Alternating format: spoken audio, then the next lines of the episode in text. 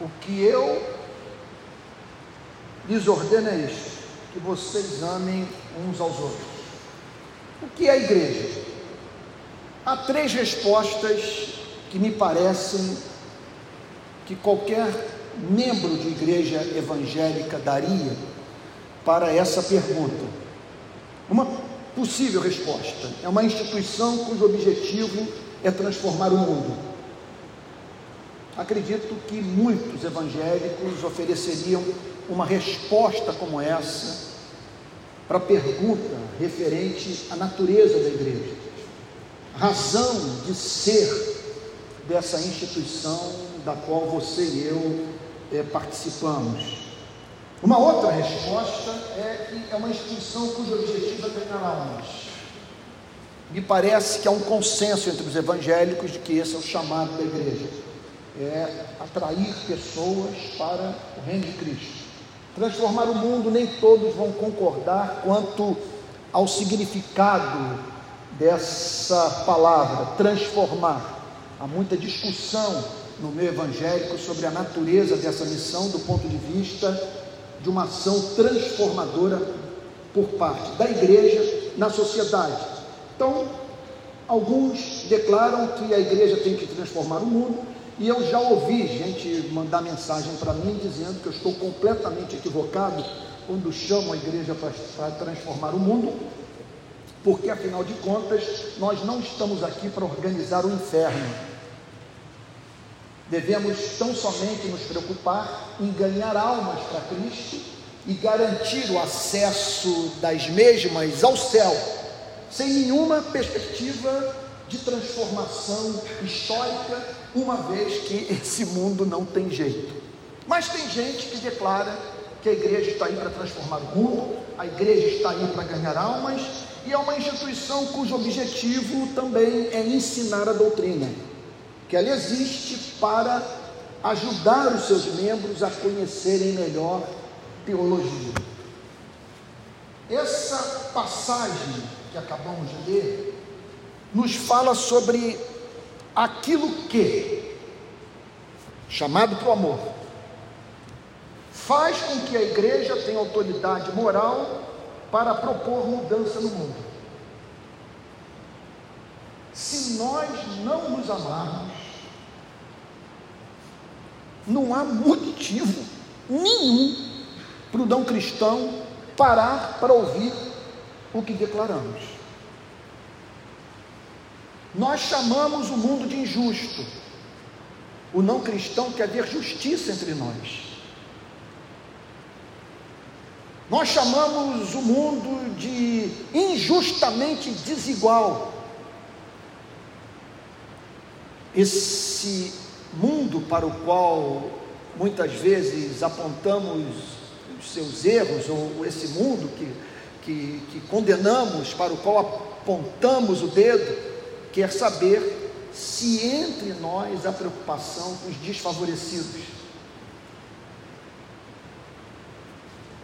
Nós dizemos que o mundo precisa de mais amor, que as guerras ocorrem porque os seres humanos não conseguem se amar. Aquele que ouve essa espécie de pregação vai entrar aqui e desejará perceber nas nossas relações interpessoais se de fato nós praticamos o amor que ensinamos o mundo a praticar. Essa passagem que nós acabamos de ler também nos apresenta o propósito da evangelização.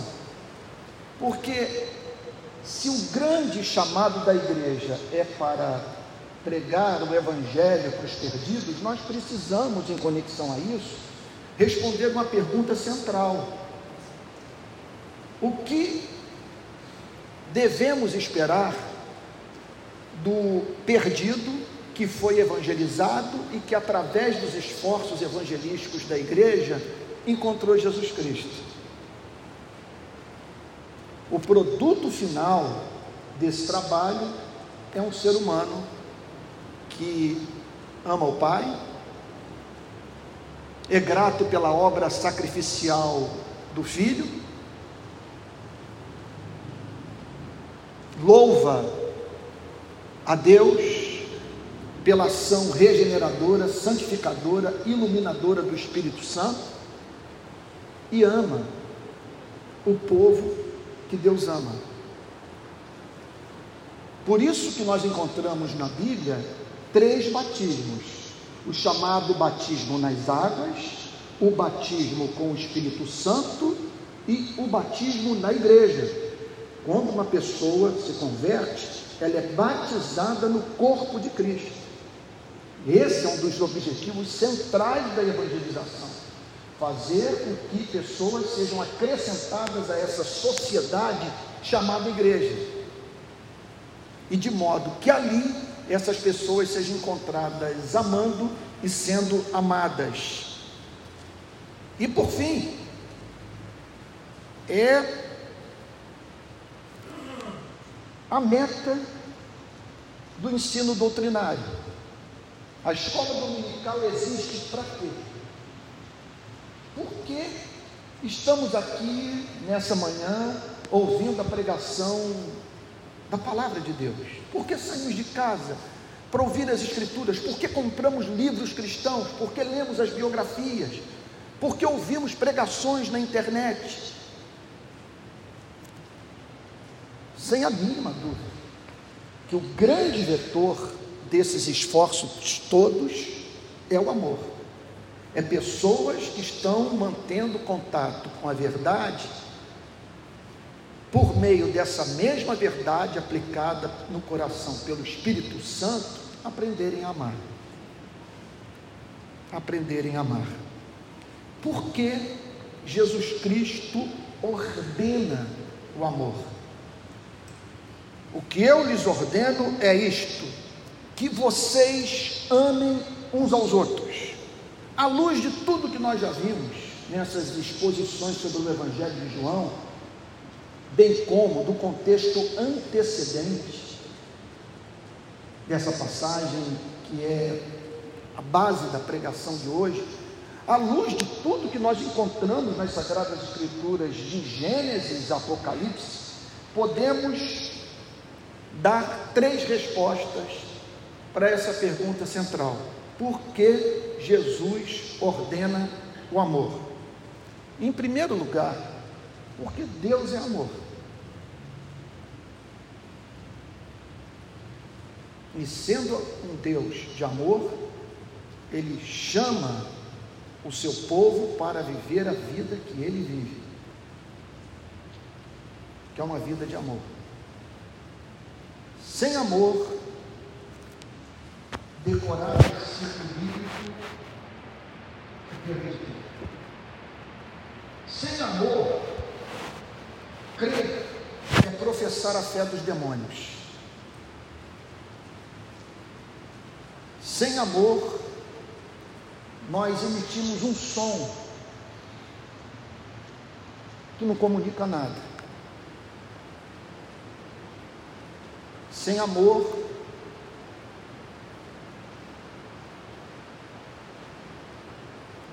ainda que falemos na língua dos anjos, transportemos montes pela fé,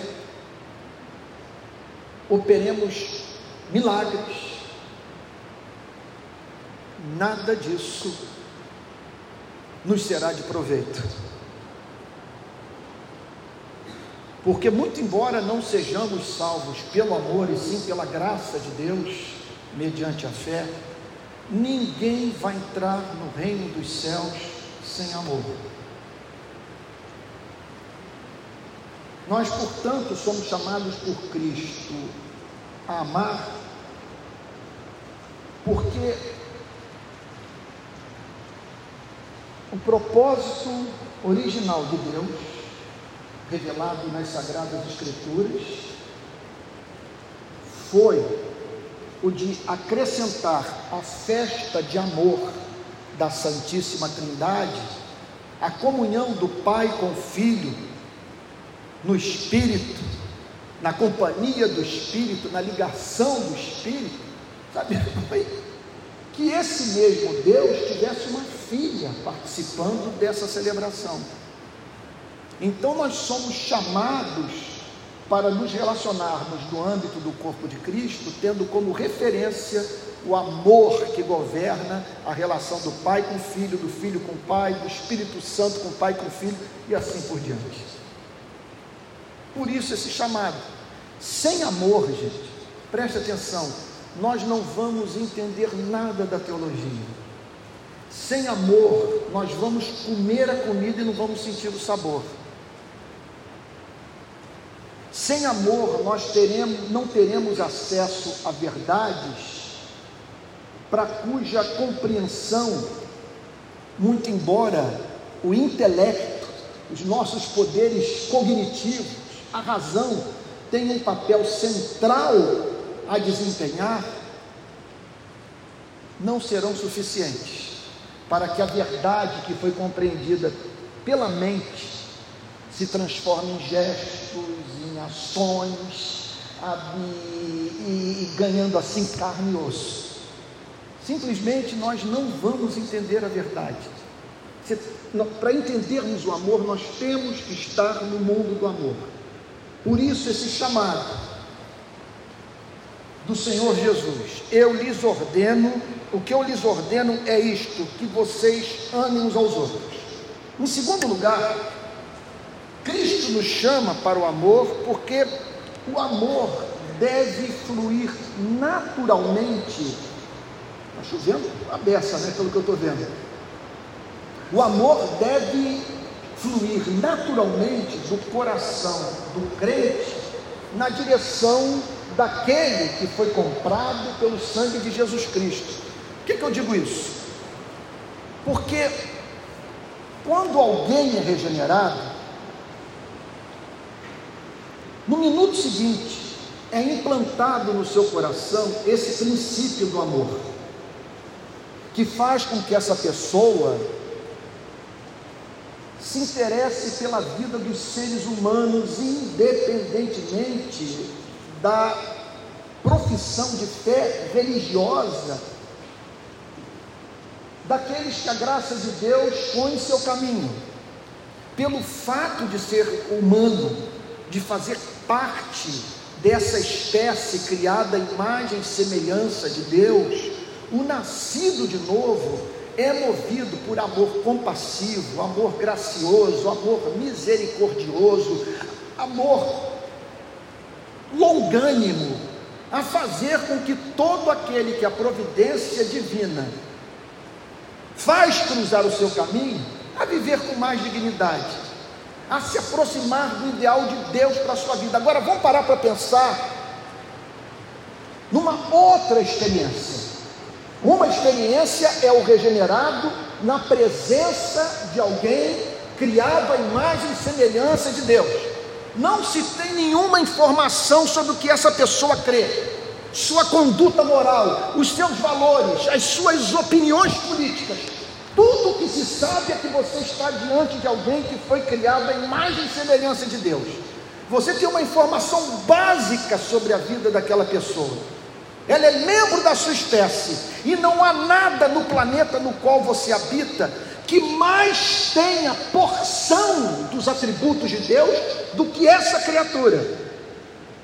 Essa semana, estudando as institutas da religião cristã de João Calvino, me deparei com essa informação, com essa afirmação extraordinária de Calvino. Se você quer conhecer a Deus, mergulhe em si mesmo, porque não há nada nesse planeta que mais contenha do ser e dos atributos de Deus do que a espécie humana. Agora, quando eu me deparo com um crente, eu tenho uma informação adicional.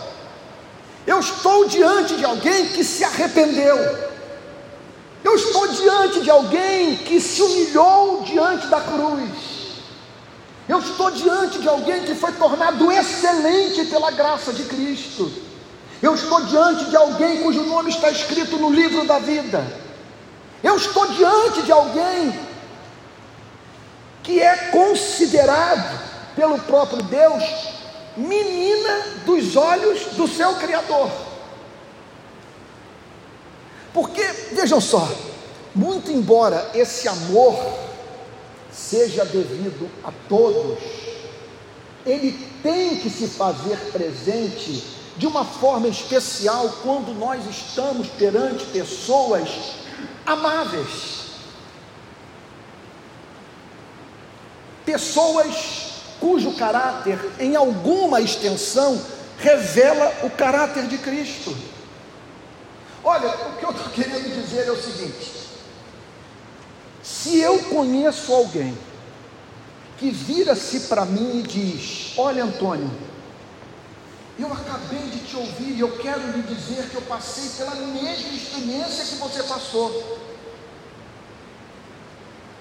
Eu fui ler os Dez Mandamentos. Eu me senti golpeado.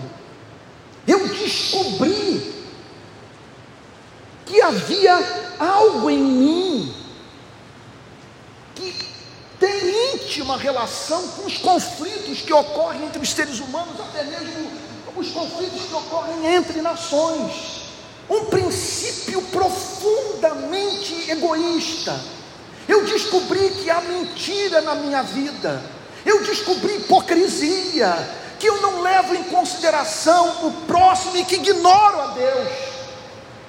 Então, Antônio, eu entendo a sua cabeça, eu fui profundamente humilhado, me desesperei, temi perder a alma, corri para Jesus Cristo quando ouvi o seu evangelho bendito, e com Deus eu me reconciliei, e senti Deus trabalhando em mim, e uma operação da sua graça, que me levou a ter uma compreensão da força do pecado como jamais tive em toda a minha vida. Mas em paralelo a isso, eu percebo que eu tenho preocupações que eu nunca tive na vida. Que hoje eu lido com o próximo com mais temor. Cada ser humano que passa pelo meu caminho, eu vejo como a arca da aliança, que se tocar nela, eu estarei cometendo um ato de profanação. O que eu estou dizendo é o seguinte: se você conhece uma pessoa assim, uma pessoa que passou pela experiência lá do, do servão da montanha, bem-aventurados os humildes de espírito, que dos tais é o reino dos céus, bem-aventurados os que choram, porque serão consolados, bem-aventurados os mansos, porque herdarão a terra. O que eu quero dizer é o seguinte: essa pessoa tem que ser especialmente amada por você, em razão da excelência do seu caráter, em razão da sua semelhança a Cristo em razão dela ter passado pela experiência da qual todos os seres humanos carecem passar. A do arrependimento e fé, a da conversão. Por isso, eu diria a seguinte coisa para você: ultra politicamente incorreto que eu vou declarar, mas é o que a teologia do Antigo e do Novo Testamento nos ensina. Uma coisa é eu pecar contra o boi, outra coisa é eu pecar contra o meu cachorro, meu animal de estimação. Uma coisa é pecar contra uma serpente, um animal qualquer. Outra coisa Existe, é claro, pecado contra a criação. Matar por esporte, por exemplo. Ainda ontem eu conversava com uma prima em Minas Gerais e ela dizia: Antônio, eu tenho guardado comigo o estilingue do nosso avô, que o nosso avô gostava de caçar passarinho lá em Minas Gerais. E eu falei, puxa vida, eu não consigo me imaginar pegando um estilingue acertando um passarinho. Está lá, minha prima com estilingue do nosso avô. Então é claro que existe você pecar contra a natureza, pecar contra o que Deus criou. A Bíblia diz que o justo trata bem os animais. Bom, uma outra coisa é o pecar contra um ser humano. Outra é eu pecar contra um ser humano com o qual eu tenho vínculo de sangue.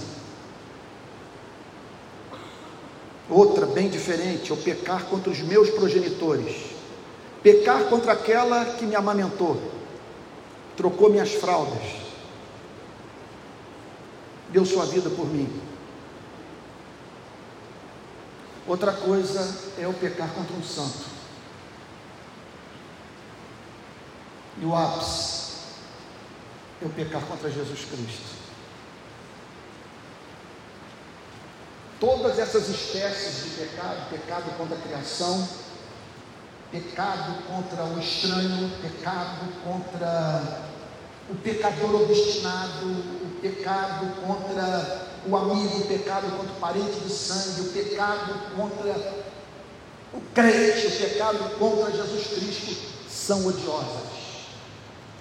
Contudo, quanto mais excelente uma pessoa é, maior o nosso pecado, a gravidade da nossa iniquidade quando cometida contra ela.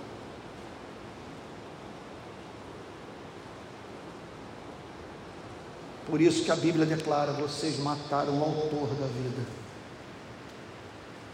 Por isso que a Bíblia fala sobre homens dos quais o mundo não era digno. Portanto, quando o Senhor Jesus declara: O que eu lhes ordeno é isto, que vocês amem uns aos outros, Ele está falando de alguma coisa que deveria fluir naturalmente do coração do regenerado. Veja só, ele não está aqui falando especificamente sobre o amor que é devido à humanidade. Ele está falando sobre o amor que é devido àqueles que se arrependeram e creram, que são habitação do Espírito Santo,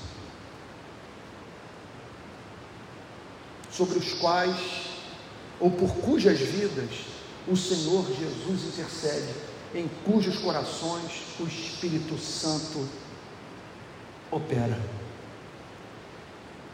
E por fim, o Senhor Jesus nos chama para o exercício do amor, porque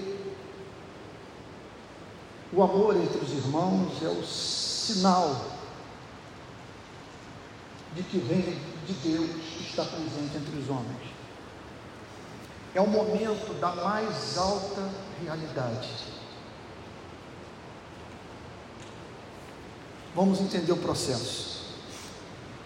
O encadeamento de ideias que nos é apresentado pelo Evangelho de Jesus Cristo. O mundo tem um Criador. O Criador é santo, santo, santo absolutamente apartado de tudo aquilo que não seja amor. Esse Criador decreta criar seres à sua imagem e semelhança. Esse Criador prepara um jardim para que esses seres criados à sua imagem e semelhança vivam. E deixa claro para eles eu os fiz para o amor. Eu chamo para que vocês me amem, a ponto de me cultuarem em espírito e verdade. Entendam, vocês só funcionam bem quando estão comigo. Eu os fiz de uma tal maneira, ninguém conhece melhor vocês do que eu. Eu os fiz. Vocês jamais funcionarão bem se não estiverem conectados a mim. Agora, vocês também jamais funcionarão bem se não estiverem conectados uns aos outros. Vocês são seres políticos. Vocês foram criados para viver na polis, para viver em sociedade, para se amarem. Vocês não são iguais, são profundamente diferentes, e eu os fiz de uma tal forma que um, cada um de vocês dependesse do outro eu distribuí dons e talentos na sociedade para que vocês mantivessem uma relação de mútua dependência. Eu os fiz para o amor. Se vocês não amarem uns aos outros, não contem comigo. Eu não os abençoarei porque se abençoar quem se recusa a amar representaria para mim uma negação da minha natureza. O que, que a Bíblia diz? A Bíblia diz que a nossa espécie tomou a decisão de trivializar Deus, banalizar a relação com Ele. Fomos convencidos de que Deus é arbitrário e que pede de nós o que nós não podemos dar e que inviabiliza a nossa felicidade. Alguém nos convenceu de que Deus é o diabo. Alguém inculcou em nós a ideia de que é possível nós transgredirmos a vontade de Deus sem que venhamos atrair para as nossas vidas o desagrado divino. Então a Bíblia diz que a nossa espécie, isso aconteceu com os nossos pais e contaminou toda a nossa raça, toda a espécie humana, melhor dizendo. Essa doença impregnou cada ser humano.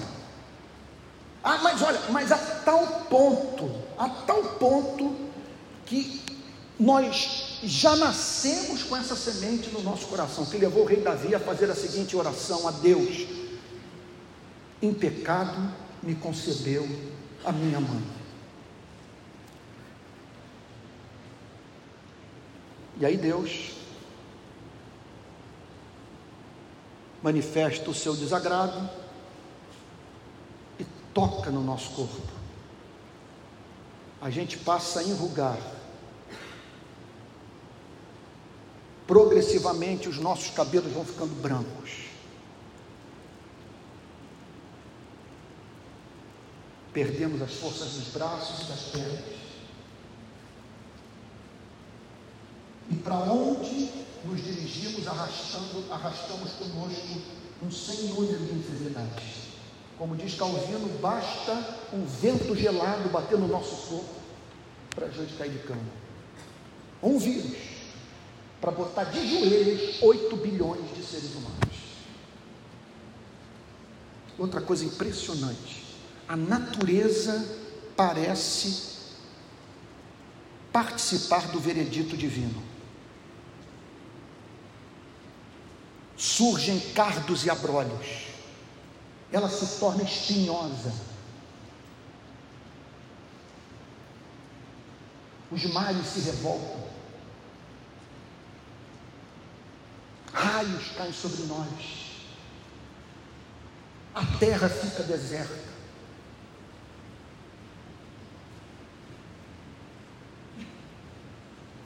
Sangue é encontrado nos dentes das feras. E passamos a viver num mundo profundamente dicotônico um jardim dentro do qual nós encontramos aquilo que pode inocular veneno no nosso corpo e nos fazer morrer.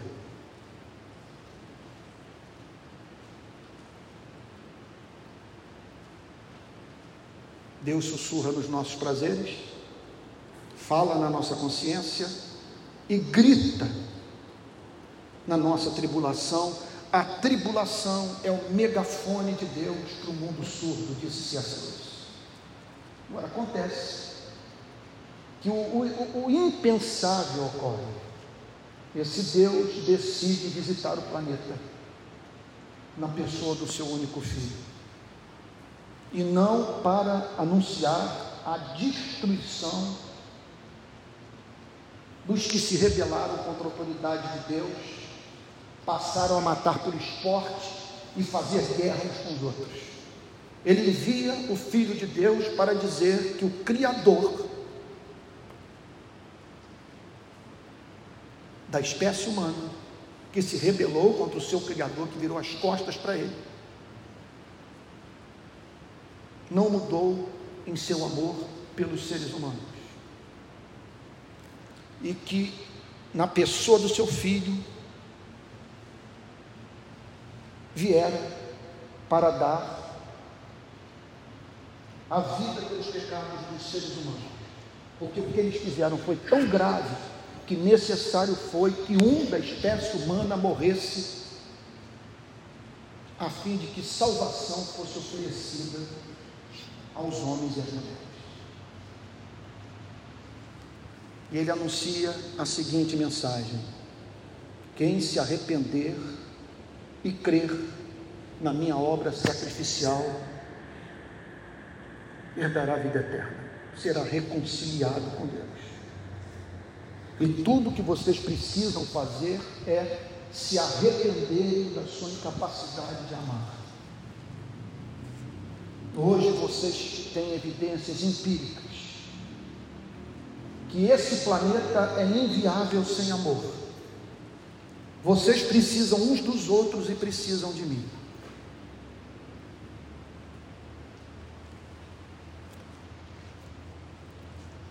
Por que que Jesus Cristo, no capítulo 15, verso 17 do Evangelho de João diz: O que eu lhes ordeno é isto, que vocês amem uns aos outros. Porque a igreja está nesse planeta para mostrar ao mundo que a espécie humana tem jeito, que é possível pessoas serem regeneradas, nascerem de novo, ganharem um novo coração. Por isso, esse mandamento, eu ordeno que vocês se amem, porque é isso que autentica a nossa pregação.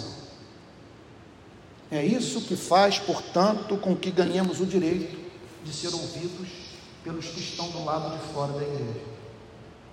Usando as palavras de Francis Schaeffer, que eu já usei em tantas outras pregações na igreja, é isso que dará ao mundo uma evidência sociológica de que Deus existe. Qualquer apologética, qualquer defesa racional da veracidade do cristianismo, ou qualquer teodiceia, qualquer tentativa de se justificar os procedimentos de Deus para com a espécie humana, veja, que não vier acompanhada de amor.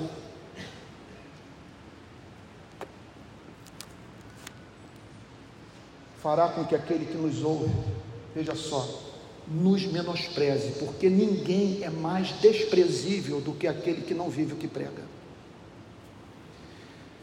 Aplicação. Vocês entenderam, pegaram o desenvolvimento das ideias? Em primeiro lugar, eu lhes apresentei três definições clássicas de igreja: uma instituição cujo objetivo é mudar o mundo, uma instituição cujo objetivo é ganhar almas, uma instituição cujo objetivo é ensinar a doutrina. Eu lhes disse que somente o amor faz com que a igreja tenha autoridade moral para propor mudança ao mundo. Se não houver amor entre nós, nós perdemos a autoridade profética. Eu lhes disse também que o amor é o propósito da evangelização. Nós pregamos o evangelho para que pessoas aprendam com Jesus Cristo, no poder do Espírito Santo, amar, e esse amor tem que começar no âmbito da comunhão dos santos. E eu lhes disse que o amor é a meta da doutrina. Que cada professor de escola dominical que se afadiga no ensino das Sagradas Escrituras nas dependências dessa igreja deve ter como vetor fazer com que aquele que o ouve ame os seus irmãos. Se o que eu estou fazendo no púlpito dessa igreja os professores estão fazendo na escola dominical, as lideranças de grupos pequenos estão fazendo nas células, não estiver conduzindo esta igreja para o amor, nós estamos, perdemos o caminho. Estamos perdidos. Estamos simplesmente mantendo a mesma instituição que levou Jesus Cristo à cruz, porque não podemos jamais nos esquecer que Jesus Cristo foi morto por pessoas profundamente religiosas. Então lhes apresentei três motivos para o mandamento. Por que Jesus Cristo pede amor? Porque Deus é amor. Não tem como, portanto, ele manter comunhão com pessoas que se recusam a viver a vida que ele vive. Segundo lugar, porque o amor é a primeira obra da fé. É a consequência natural da regeneração. Porque o que é a regeneração? Nunca se esqueça que a regeneração antecede a fé. Primeiro o coração é regenerado. Aí sim você pode ouvir a palavra de Deus e ela fazer sentido para você. Só que quando o Espírito Santo regenera o coração, ele não apenas garante o nascimento da fé, ele garante o nascimento de todas as demais virtudes que são próprias de quem teve a imagem e semelhança de Deus resgatada na sua vida. Por isso que, vejam só, eu insisto no uso dessa palavra, não há verdadeiro discipulado sem simetria de caráter. Desconfie de pessoas que são muito zelosas e não têm doçura, ou que são muito dóceis, mas não têm zelo pela verdade. Desconfie de pessoas que revelam grande interesse pela doutrina, mas que não revelam nenhum interesse pelo pobre. Duvide de pessoas que revelam grande zelo pela justiça social, mas não têm comunhão com Deus e não adoram a Deus em espírito e verdade. Porque onde quer que a graça esteja presente, ela haverá de produzir simetria de caráter, interesse por doutrina, experiência e prática. Permitam-me apresentar quatro aplicações práticas da mensagem que nós concluímos para orar. Primeira coisa a fazer, diante do que nós ouvimos, né? Deus é amor, o amor flui naturalmente do coração regenerado. Se você é regenerado, você percebe a excelência das coisas, você passa a ter discernimento, capacidade de apreciar o que é belo. E é belo uma pessoa regenerada, que apesar dos seus defeitos, sofre pelo que resta da presença do pecado ainda na sua vida. O amor é sinal do reino, é a prova de que Jesus Cristo está entre nós.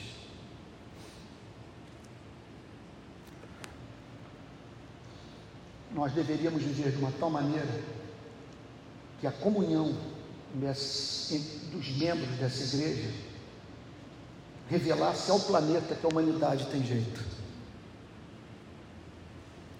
Consequências práticas. Número um, nós deveríamos, sendo assim, estruturar a igreja para o amor. Não dependermos apenas do culto, de domingo, de criarmos espaços, estabelecermos meios que possibilitassem os irmãos estarem na companhia uns dos outros.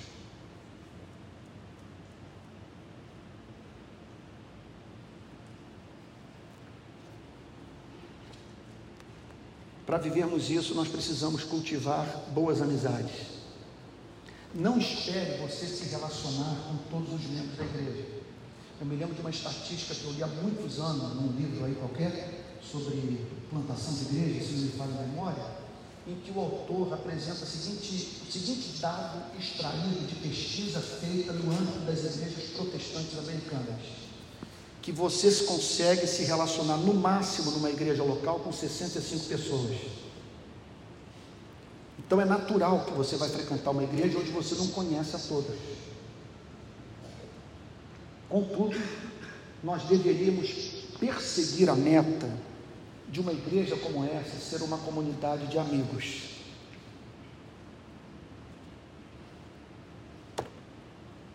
Não há nada mais importante do que isso de você poder dizer: no seio da igreja eu encontro as pessoas mais confiáveis,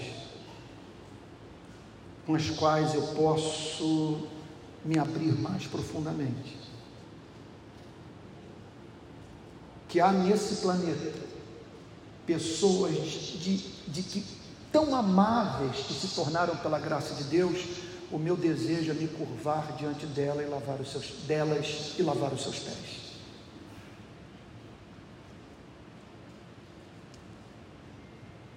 Porque o mundo não vai saber que o espírito de amor habita entre nós, visitando-nos num culto de domingo. Aqui não há evidência de nada. A evidência surge quando os não cristãos percebem que as amizades entre nós são duradouras, não são descartáveis. Que quando nós temos que tratar de alguma diferença, nós não precisamos chamar testemunha, porque o nosso dizer é sim, sim, não, não.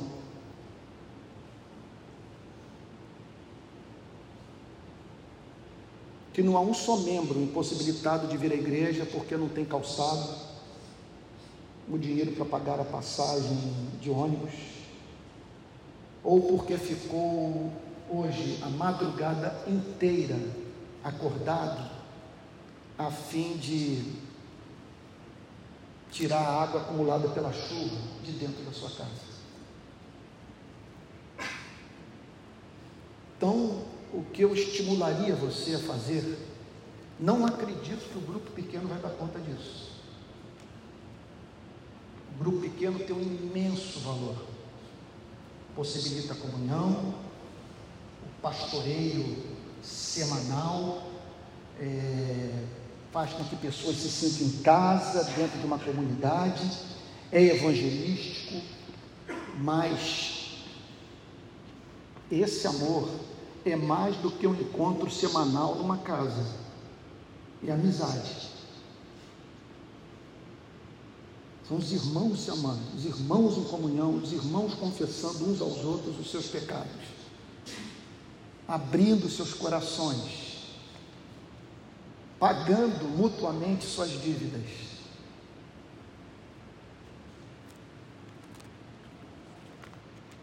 É por isso que Atos dos Apóstolos diz que quando o Espírito Santo foi derramado, ocorreu o seguinte milagre da graça divina. E perseveravam na doutrina dos apóstolos e na comunhão. Onde quer que o Espírito Santo opere, os cristãos serão levados nessa direção, no partir do pão e nas orações. Em cada alma havia temor, e muitos prodígios e sinais eram feitos por meio dos apóstolos. Todos os que criam estavam juntos e tinham tudo em comum. Vendiam as suas propriedades e bens, distribuindo o produto entre todos à medida que alguém tinha necessidade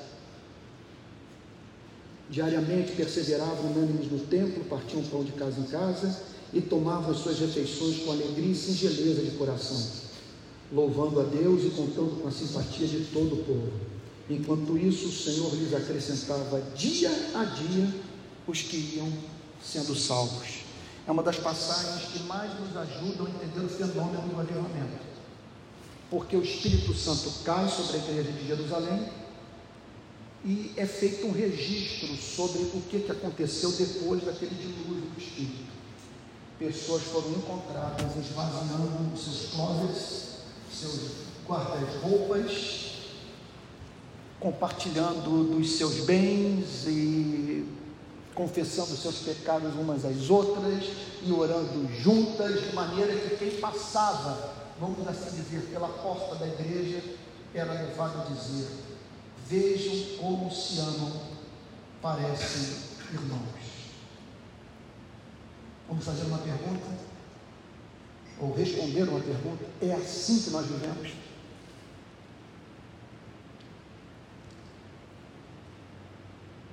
Quem olha para o que escrevemos uns para os outros na internet, observa que nós nos amamos ardentemente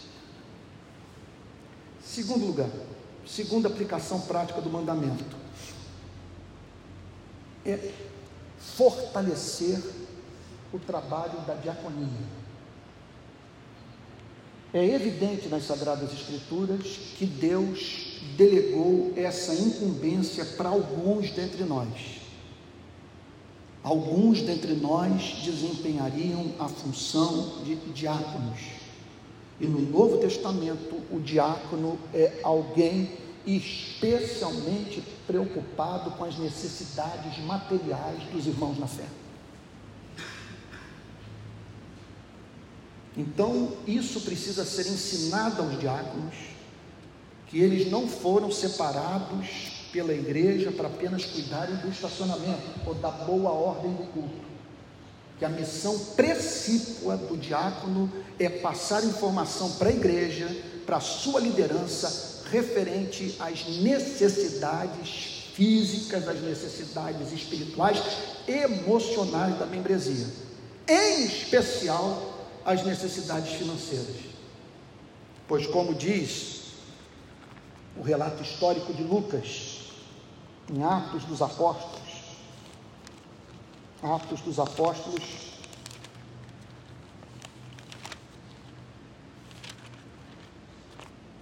capítulo 4.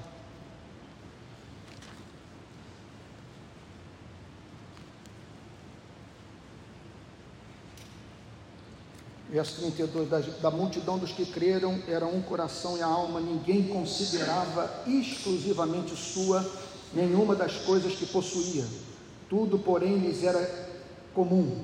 Com grande poder, os apóstolos davam testemunho da ressurreição do Senhor Jesus, e em todos eles havia abundante graça. Não havia nenhum necessitado entre eles. Os que possuíam terras ou casas, vendendo-as, traziam os valores correspondentes e os depositavam aos pés dos apóstolos. Então se distribuía a cada um conforme a necessidade. E quem fazia esse trabalho? Os diáconos. Naqueles dias, diz Atos capítulo 6, aumentando o número dos discípulos, houve murmuração dos helenistas contra os hebreus, porque as viúvas deles estavam sendo esquecidas na distribuição diária. Havia uma distribuição diária de recursos financeiros, distribuição diária do pão, a fim de que nenhum membro da igreja de Jerusalém passasse fome. Então os doze convocaram a comunidade dos discípulos e disseram: não, não é correto que nós abandonemos a palavra de Deus para servir as mesas. Isso não é tarefa do pastor, que precisa se afadigar em alimentar espiritualmente a igreja. Por isso, irmãos, escolham entre vocês sete homens de boa reputação, cheios do espírito de sabedoria, para os encarregarmos desse serviço. Quanto a nós, nos consagraremos à oração e ao ministério da palavra. Então nós precisamos ter aqui entre nós pessoas focadas nas necessidades materiais dos membros da nossa querida igreja. Terceira aplicação prática do mandamento, eu lhes ordeno que vocês amem uns aos outros. É a solidariedade às igrejas pobres de outras denominações, é o amor que é exercido para além das chamadas quatro paredes de uma igreja local. Irmãos queridos,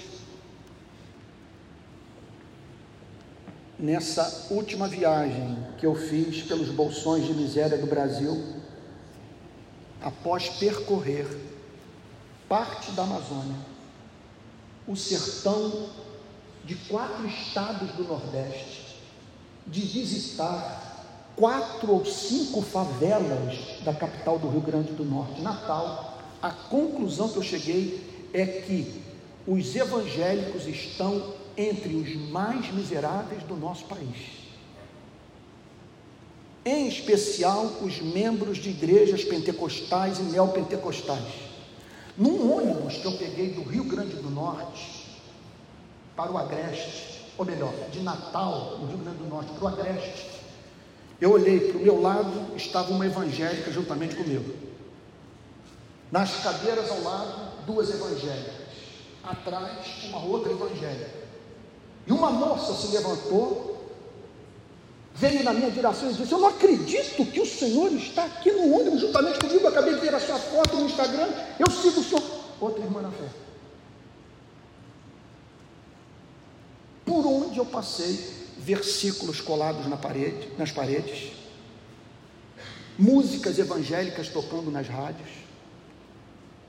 A paz do Senhor, glória a Deus. Olha, grande parte das entrevistas que eu fiz, vejam só, foram feitas devido à ajuda de evangélicos que moram nas comunidades pobres.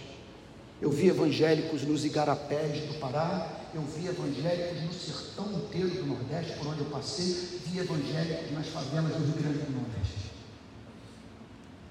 Aqui no Rio de Janeiro, nem se fala. Portanto, hoje, nós lutarmos pela justiça social no nosso, no nosso país, por criação de, de igualdade de oportunidade de vida para o povo brasileiro, significa lutar pela igreja. Eu conversei com um pastor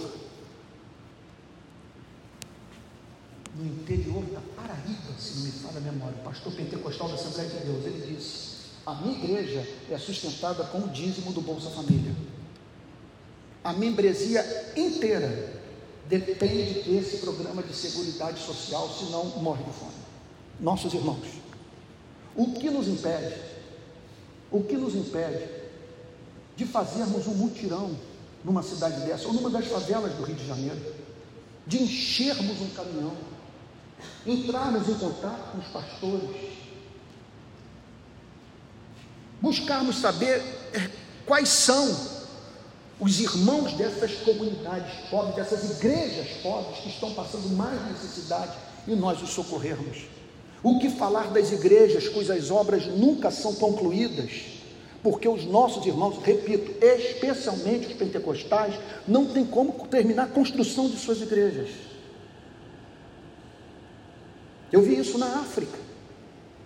Todos ficaram comovidos com o testemunho da moça que eu encontrei numa área por onde o ciclone passou a Maria, a, mãe da Jovita e casada com Afonso, para cuja família nós tivemos alegria de construir uma casa. Pela primeira vez eles moram numa casa decente, numa das áreas mais pobres do planeta. Ali eu me deparei com uma miséria que eu não vi no Brasil. De pessoas que se der uma inundação, uma seca, morrerão de fome. Então fica aqui essa sugestão para os amados irmãos: socorrermos nossos irmãos na fé que estão na miséria, irmãos na fé desempregados, irmãos na fé que não conseguem manter seus filhos em escolas decentes, entre tantos exemplos mais que eu poderia mencionar. Então, solidariedade às igrejas pobres. E por fim, eu estou apresentando aqui quatro, termina agora, último, meu último ponto. Eu estou apresentando aos amados irmãos quatro aplicações práticas do princípio de amar os irmãos na fé. O que, que eu falei? Estruturar a igreja para o amor, estarmos juntos, servindo, cumprindo missão, abrirmos as nossas portas para essa comunhão, identificando na igreja aquelas pessoas com as quais nós temos profunda afinidade. Obviamente, sem excluir, sem criar clubes que se fecham e que fazem com que, portanto, muitos se sintam excluídos da comunhão mais plena com a igreja. Eu lhes apresentei o segundo caminho, serviços de diaconia, dos nossos diáconos serem treinados, preparados e ensinados para pegar o rol de membros da igreja e identificar os membros da igreja presbiteriana da Barra que estão passando fome, que estão desempregados ou que estão mal alimentados, que não têm onde morar. Lhes apresentei uma terceira aplicação prática, a solidariedade às igrejas irmãs de outras denominações, compostas por pessoas pobres e o pastor da igreja está lhes dizendo que eu acabei, eu tenho evidência empírica. Não é que eu li nos livros, eu visitei as casas. Me lembro até de uma experiência vivida numa das favelas de Natal. Dois pastores chegando na comunidade, num assentamento, e dizendo: às seis horas o ônibus da igreja vai estar esperando vocês para levar para o culto. Às seis horas o ônibus vai passar aqui para pegar vocês e levar para o culto. Ao que a moradora virou-se para mim e disse a seguinte coisa: Olha, tudo bem que a palavra de Deus é o que de mais importante existe na vida, mas eles nunca vieram aqui para trazer uma cesta básica. E eu não estou falando de um assentamento composto por vagabundos, mas de gente muito pobre, desempregada, que não tem, conforme se diz, onde cai morta. E por fim, último exemplo prático de amor.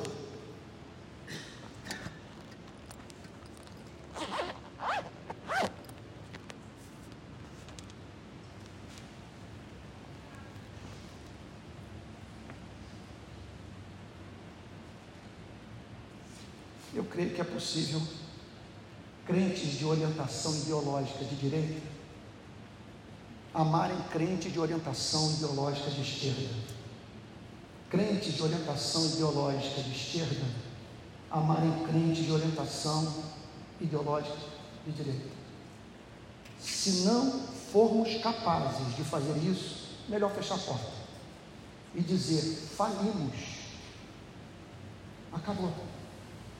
A mais leve prova fez com que nós nos devorássemos dentro da igreja rompêssemos comunhão e deixássemos de ter como irmãos na fé pessoas que discordaram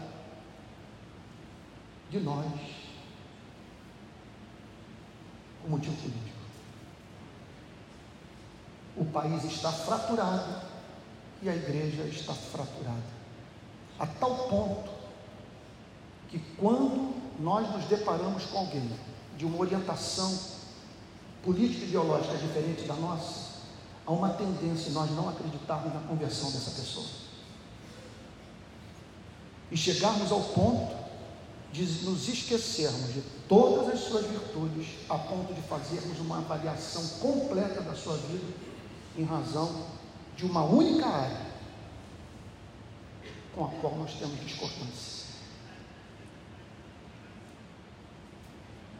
Estamos diante do desafio de num lugar como esse reinar a liberdade de expressão, de falarmos o que pensarmos e não, não nos dividirmos. Enquanto aquele com o qual mantivermos diferença político-partidária continuar amando e servindo a Jesus Cristo vivendo em amor para a glória de Deus. O amor entre os irmãos faz com que Deus olhe para a igreja e sorria para ela. Que Deus nos abençoe e que essa igreja cumpra esse seu propósito. Em nome de Jesus. Vamos ficar de pé e vamos orar.